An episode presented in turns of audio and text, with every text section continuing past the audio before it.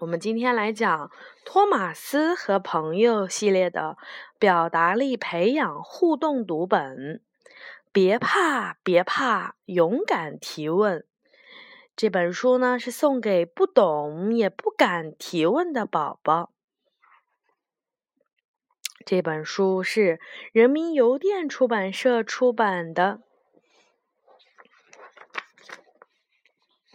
多多岛的春天美极了，蓝天和白云相互映衬，田野里的鲜花朵朵盛开，清澈的河水哗啦啦的流淌，一切都是那么美好。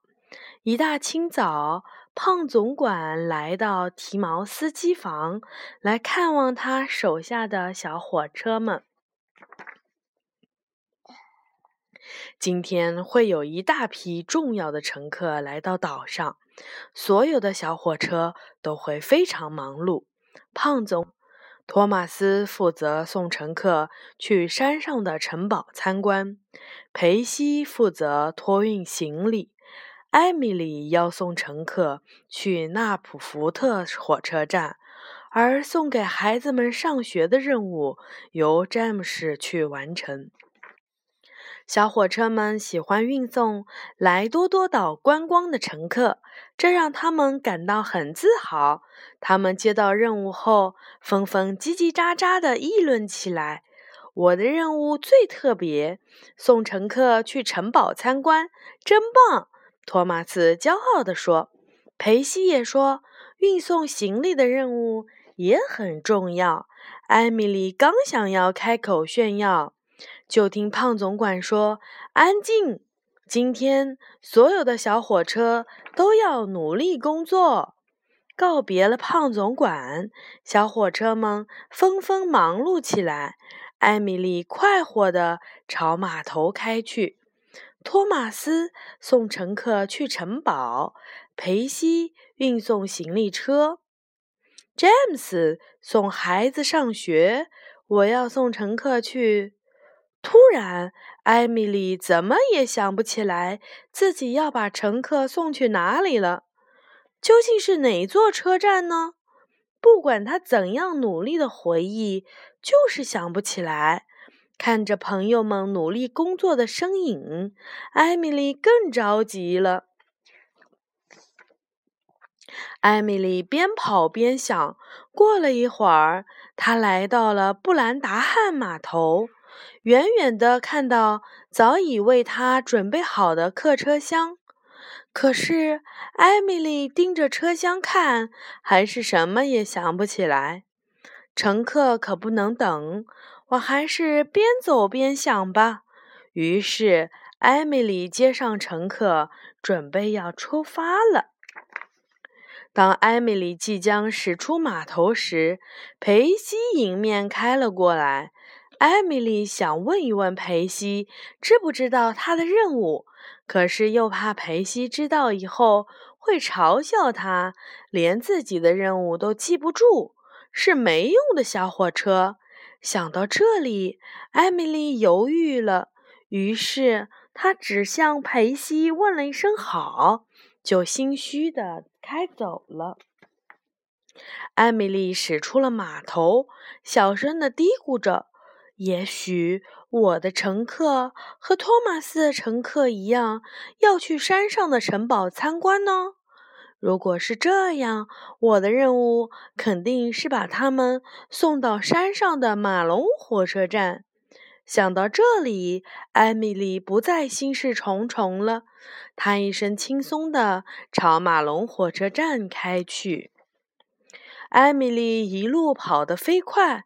一想到很快便能完成任务了，他就兴奋不已。不久，艾米丽带着乘客来到了马龙火车站。停稳以后，他通知乘客们：“亲爱的乘客们，请下车，你们到站了。”可是，他的乘客们走出车厢后，并没有马上离开，而是左看看，右看看，纷纷议论了起来。一位工程师模样的乘客纳闷地问：“怎么把我送到山上来了？我们可是要去市政厅参加会议的。糟了！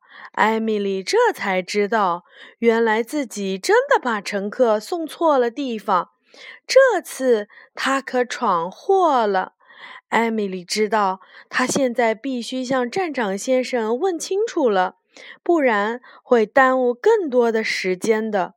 于是，她鼓起了勇气，有礼貌地问道：“先生。”请问您知道我该把这些乘客送到哪里去吗？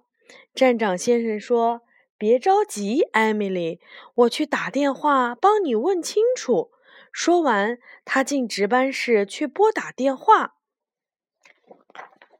很快，站长先生回到艾米丽的身旁，告诉她：“这批乘客是去市政厅参加重要会议的。”你应该在中午之前把他们送到纳普福特火车站去。他安慰麦艾米丽：“如果你开得快一点儿，时间还来得及。”艾米丽总算明白了，她感激地说：“谢谢您，先生。”艾米丽把乘客们召集回车厢，再次转动车轮出发了。现在。她不再忐忑不安，而是一往无前的努力向前开，因为他不想再浪费一分一秒的时间了。一路上，艾米丽开得快速又平稳，乘客们透过车窗欣赏着沿途的美景，非常满意。嘟嘟嘟。正午十二点，艾米丽鸣着汽笛，载着乘客驶进了纳普福特火车站。她平稳地停靠在站台旁，接着通知乘客们：“亲爱的乘客们，纳普福特火车站到了。”乘客们纷纷走出车厢，满意的向艾米丽致谢。这时，胖总管来到了艾米丽的面前。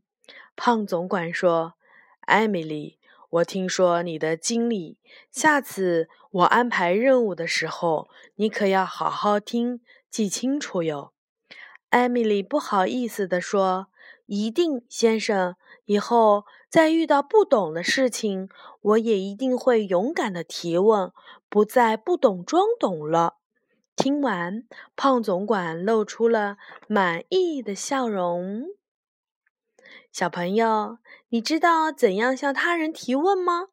我们现在来听一听小火车的建议吧。首先呢，是托马斯。托马斯说要给自己鼓鼓劲儿，增强自信和勇气。裴西说，问清楚问题的关键点，如时间、地点、人物和事件。艾米丽说。因为是请对方解答，一定要带上礼貌用语。请问能再说一遍吗？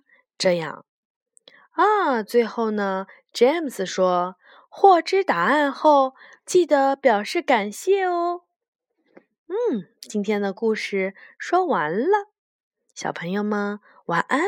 晚安，小朋友们。